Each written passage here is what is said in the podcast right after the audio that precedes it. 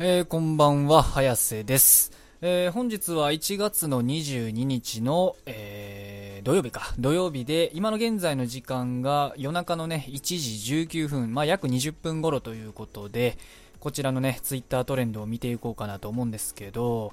うーん、なかなかね、ちょっとあれですね、気になるのがありますね。えー、トレンド3位の地震速報ということで、いやちょっとね、もうつい今さっきなんですかね、これ多分地震起きたらしくて、えー、っと、今さっきかな、多分これ。ちゃうか、今さっきっていうか、うーん、今さっきなのかな、これ。へいへい。ちょっと、えー、情報が、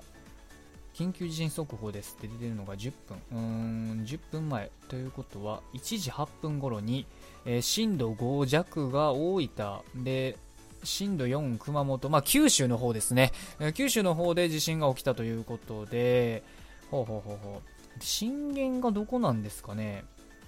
もう本当にあれですね、先ほど数分前ということで、多分大分の辺りが震源地なのかな、これは。うん、そこそこでかいですね。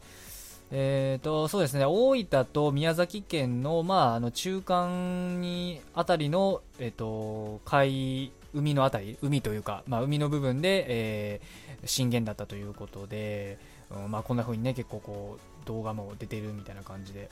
うんまあ、なかなかね、大変ですよね。地震ね、これ、うーん、まあ、日本はね、やっぱりあの、地震大国っていうのはね、まああるんで、まあ、ある意味ね、日常茶飯事っちゃ茶飯事なんですけど、まあ、やっぱ最近ね、特にその、まあ、日本じゃなく、日本ではなくて海外なんですけど、まあ、あの、トンガね、トンガ諸島の、まあ、噴火とかあって、まあ、それに伴うね、津波とかもあったりとかで、まあ、地震ってわけじゃなかったんですけど、やっぱりね、その、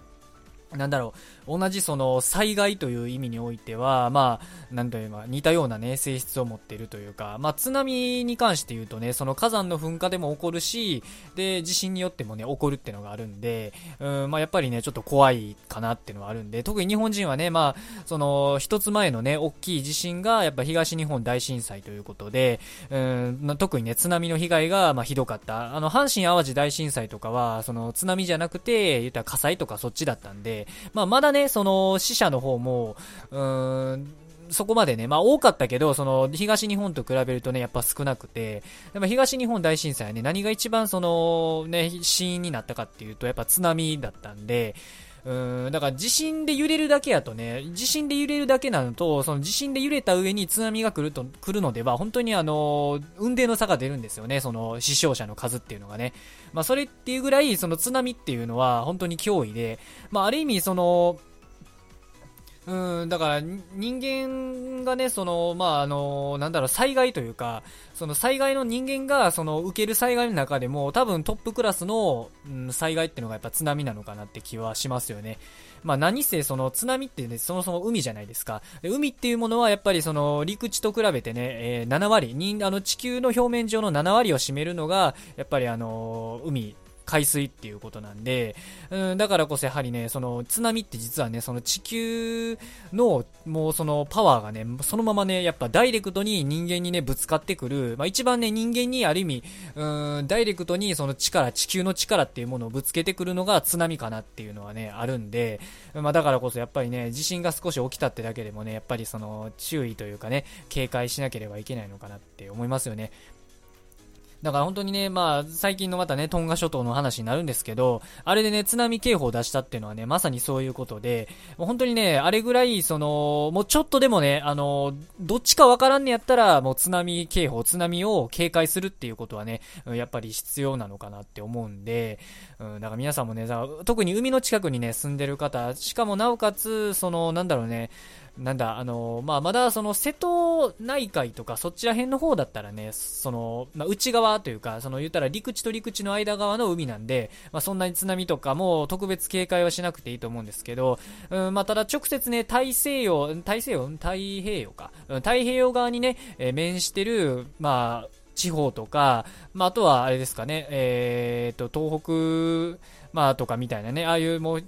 がっつりね、海と面してる陸地のあたりに住んでる人たちは、まあ本当にね、あのー、少しでも、まあ警戒する。え自分、だから、大事なのは、やっぱりその自分の住んでる位置が、その、海面とのね、その高低差、自分の今住んでる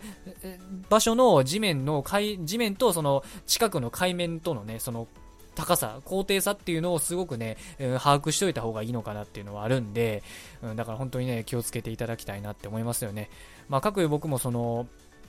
一応神戸に住んでるんですけど、海が結構近い方なんで、まあちょっとね、その、警戒っていうのはやっぱしといた方がいいのかなって思いますよね。まあ、神戸はね、その、まあ海がね、その大阪湾のさらに内側に入ったところにあるっていう状態なんで、まあそんなにね、津波がめちゃめちゃ来るっていう心配はまあ少ないんですけど、まあただそれでもね、警戒するに越したことはないかなって思いますし、なんか今現在ね、僕がまあ住んでるこの家も一応その神戸の、まあ、なんだろう、えっと、なんて言ったらいいんだろうな、海とね、まあ山のね、ちょうど中間ぐらいの位置なんですよね。まあ神戸ってそのご存知の方はいるかもしれないんですけど、地球、地 地球じゃあ、えっと地形、えー、地形のね、地形の関係上、その山と海がね、結構近い位置にあるんですよね。うん、実は。結構変わってて、だからまあ、それなりにね、その、おしゃれな街とかあったり、三宮っていう都会があったりしつつも、実はね、その、海と山を、言ったらね、山から海が見えたり、海から山が見えたりっていうね、するそういう位置関係だったりとかして、まあ本当にね、高低差がね、すごい激しいね、地域っていうことになってて、まあだからこそね、ちょっと上に上がるだけでね、逆にね、神戸って、まあ、その津波の心配とかってほんまにね、少なくなるんですよね。まあだからこそその、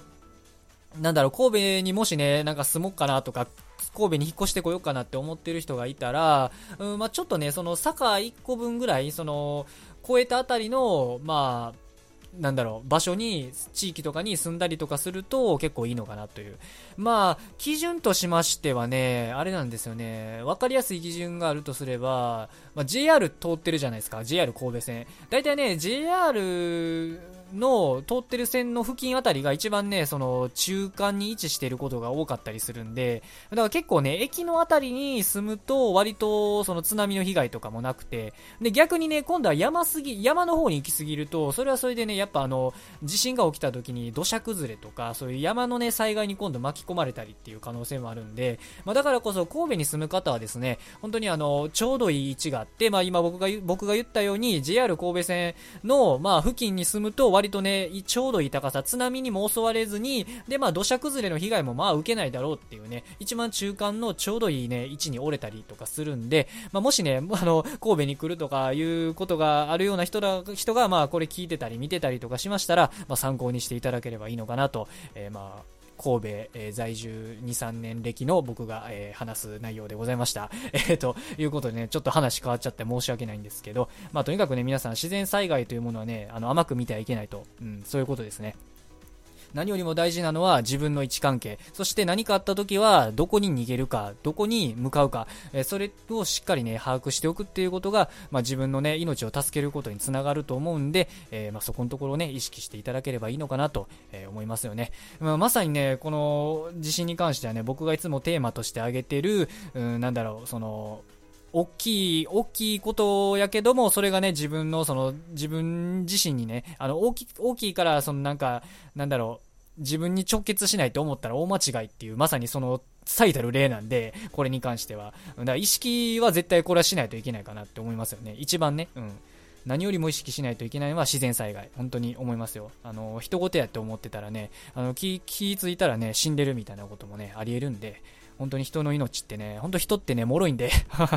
そうなんですよ。笑い事じゃないんですけど、人って本当に脆いんで、うん、だからこそ常にね、もう万全を期しておく。で、最悪の想定をしておく。これがね、大事なのかなって思いますよね。まあこれはね、その最悪の想定をしておくっていうことは、別にね、災害に限らず、何事においてもね、役に立つことなんで、えー、まあ意識してみると、うん、いいのかなって思いますよね。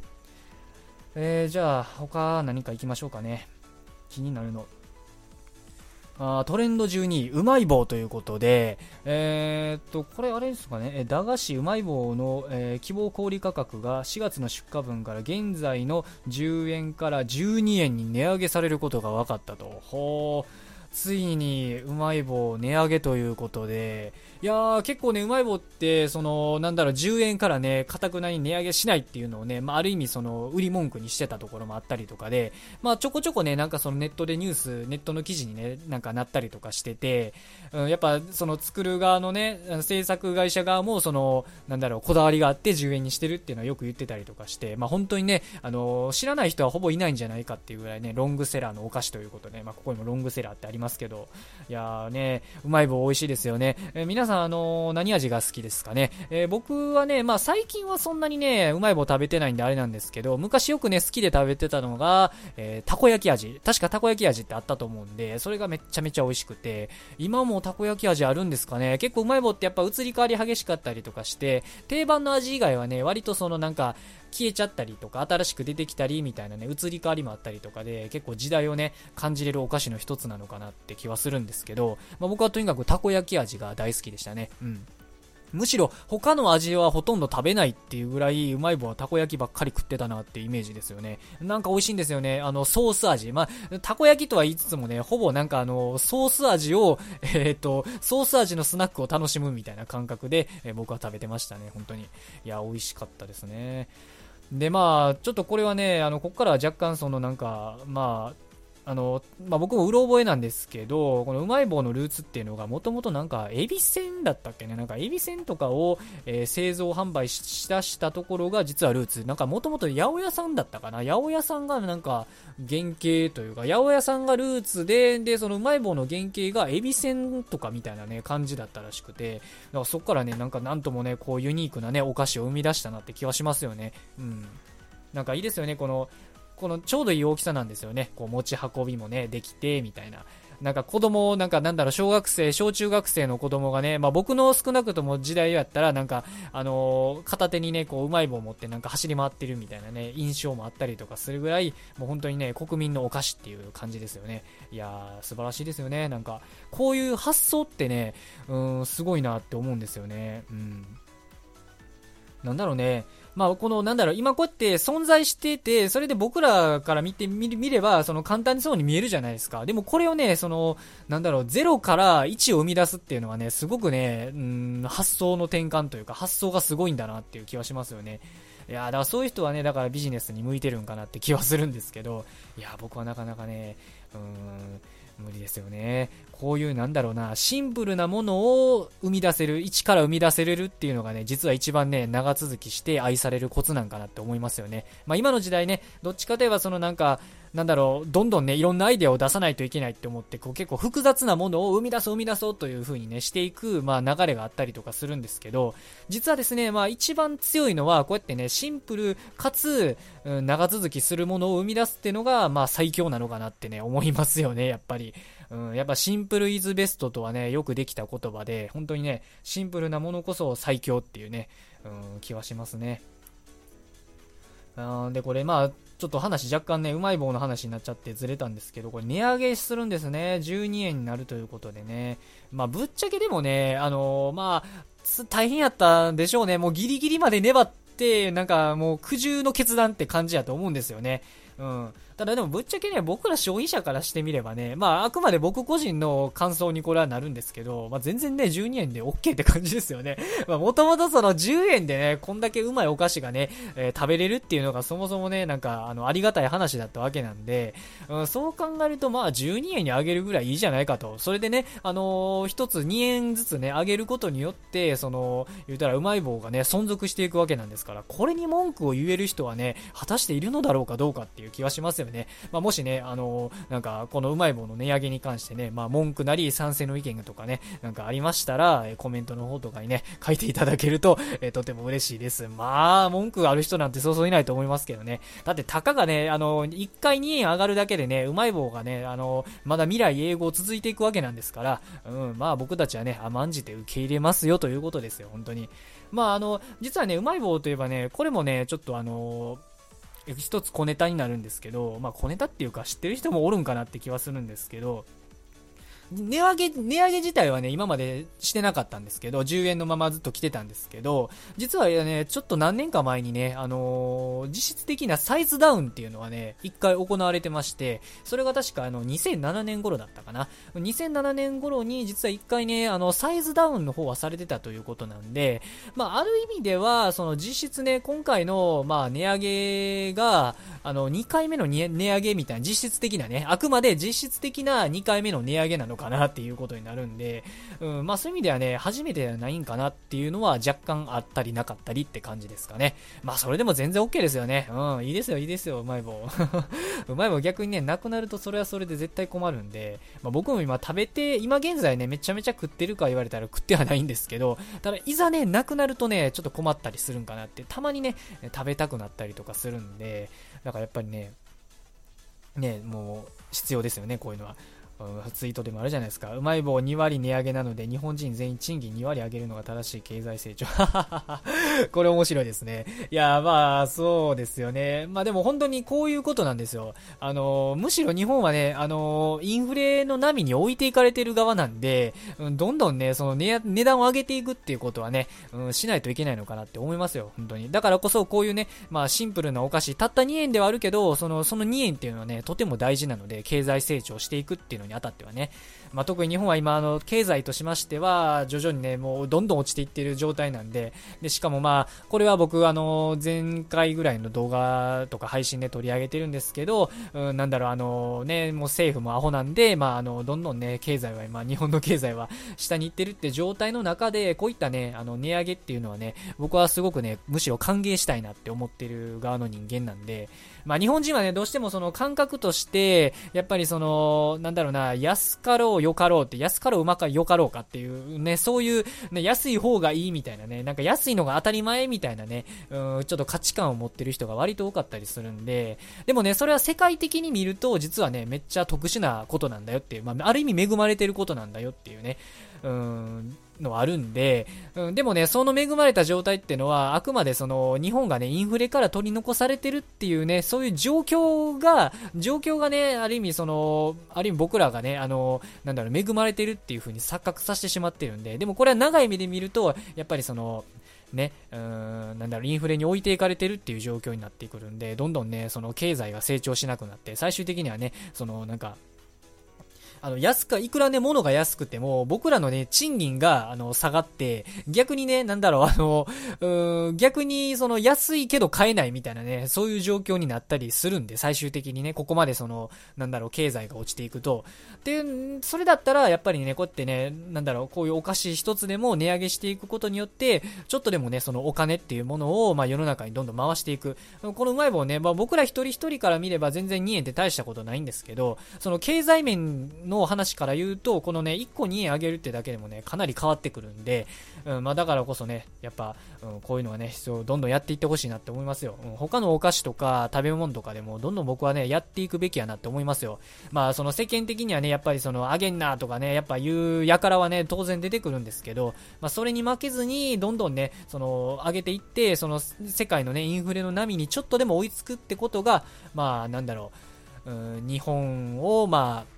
なんだろう、ちょっとでも存続して、まあみんながね、最終的には幸せになれる方向になると思うんで、えー、必要なことなのかなっていうのを、こういったね、あの、うまい棒の値上げから、えー、話させていただきましたということで、なんかすいませんね、えー、いつも通りというか、例のごとくね、なんか話が脱線するんですけど、まあ、こうやってね、話が脱線するとは言っても、一応ね、その僕は関連付けて喋ってるつもりではあるんですよね。っていうこともあって、こういうものってね、すべてが繋がってくるんですよね。だから面白いと思いますよ。うん。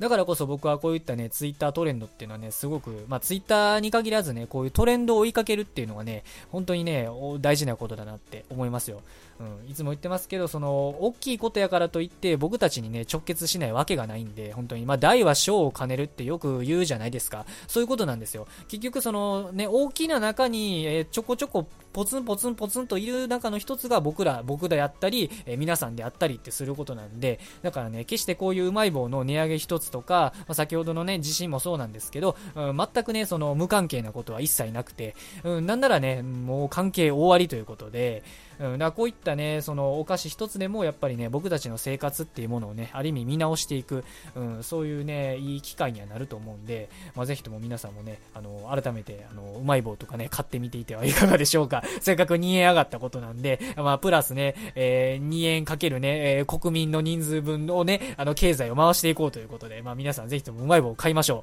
う。僕もね、久しぶりに、なんだろう、うまい棒、たこ焼き味あったらええな、ちょっと探してみようかなって思いますね。まあ、スーパーとか近所の駄菓子屋とか、まあ、いろんなところを巡ってね、うまい棒を探していきたいなと、え思いますね。久々に食べたくなりました。うん。いやいいですね、うまい棒。まあ、皆さんも本当に、あの、買いましょう、お菓子。お菓子はいいよ。うん。お菓子はいいよということで。えー、まあ今日は、そうですね、こんなもんにしときましょうかね。うん、結構キリがいい感じなんで、まあ相変わらずね、その話が脱線した、えー、配信にはなっちゃったんですけど、まあこれがね、僕のスタイルということなんで、えー、ご了承いただければと思います。うん、まあ、今夜のトレンドはね、そんなになんか、ここ最近のなんか僕ね、VTuber 関連とか、その、なんだろう、政治関連とかみたいになんか、なんだろうな、得だね、みたいなね、感じでは、事件みたいな感じではなかったんですけど、まあ、地震はある意味事件っちゃ事件なんですけど、まあ、これはちょっとなんか違うじゃないですか。規模、規模的に考えてね。だからちょっと事件みたいなんではなかったんですけど、まあまあ、いいかなっていうことで、うん。何事もね、でもこうやって思いますよ。あの、先ほども言ったように、すべてのことはね、やっぱ僕たちと結びつけてね、やっぱ考えることって可能だと思うんで、まあそうやってやっていくとね、やっぱ人生もね、楽しくなってくるんですよ。まあ人によったらその、なんだろう、あの、頭こんがらがって逆にしんどいみたいなことを思うかもしれないんですけど、まあ僕のようにね、その考えることがね、そういった、なんだろう、うーん、なんだろうね、その、世の中のいろんなことから自分たちに結びつけたりとか、そういうことをね、パズルのようにやっていくっていうのがね、うん、楽しいみたいな人はね、ぜひともね、今後も僕のラジオ、そして YouTube を視聴していただければね、えー、とても嬉しいですということで、あのね、僕まだ、その、あれなんですよ、YouTube の方の話にはなるんですけど、ラジオはね、結構ね、あの、なんだろう、何数人ね、聞いてくれてる方ね、定番で聞いてくれてる方とかいてね、ありがたいんですけど、まだ全然僕 YouTube 始めたばっかりでね、チャンネル登録もね、なんと0人ということでね、まあ、まさにね、弱小の底辺をね、えー、走り、ひた走るね、YouTuber となっておりますので、ぜひともね、チャンネル登録していただいて、えー、まあ、僕と一緒にね、今後もこういったね、えー、世の中の、まあ、トレンドから自分たちのね、生活意識に結びつけていく、まあ、マインドっていうものをね、えどんどん追求して、まあ、僕も、あの、ね、全然ダメなんで、どんどん僕と一緒に、まあ、追求してね、え、人生をより豊かなもんにね、え、していっていけたら嬉しいかなと思うので、まあ、ぜひともチャンネル登録、高評価と、え、よろしくお願いしますということで、はい、終わります。すいません。しつこい、しつこくですいません。終わります。えー、今日はね、土曜日ということで、また休みの方が多い曜日にはなるんですけど、まあ、どんだけね、地震が起ころうとも、うまい棒が値上げしようとも、えー Twitter のトレンド、世の中の情勢は常に更新されているということなので、えー、今日も一日、学校も仕事も何もない方も、まあ、またね、日が出て、えー、お昼前になったら、えー、頑張ってほどほどに生きていきましょうということで、それでは失礼します。えまあ、おやすみなさい。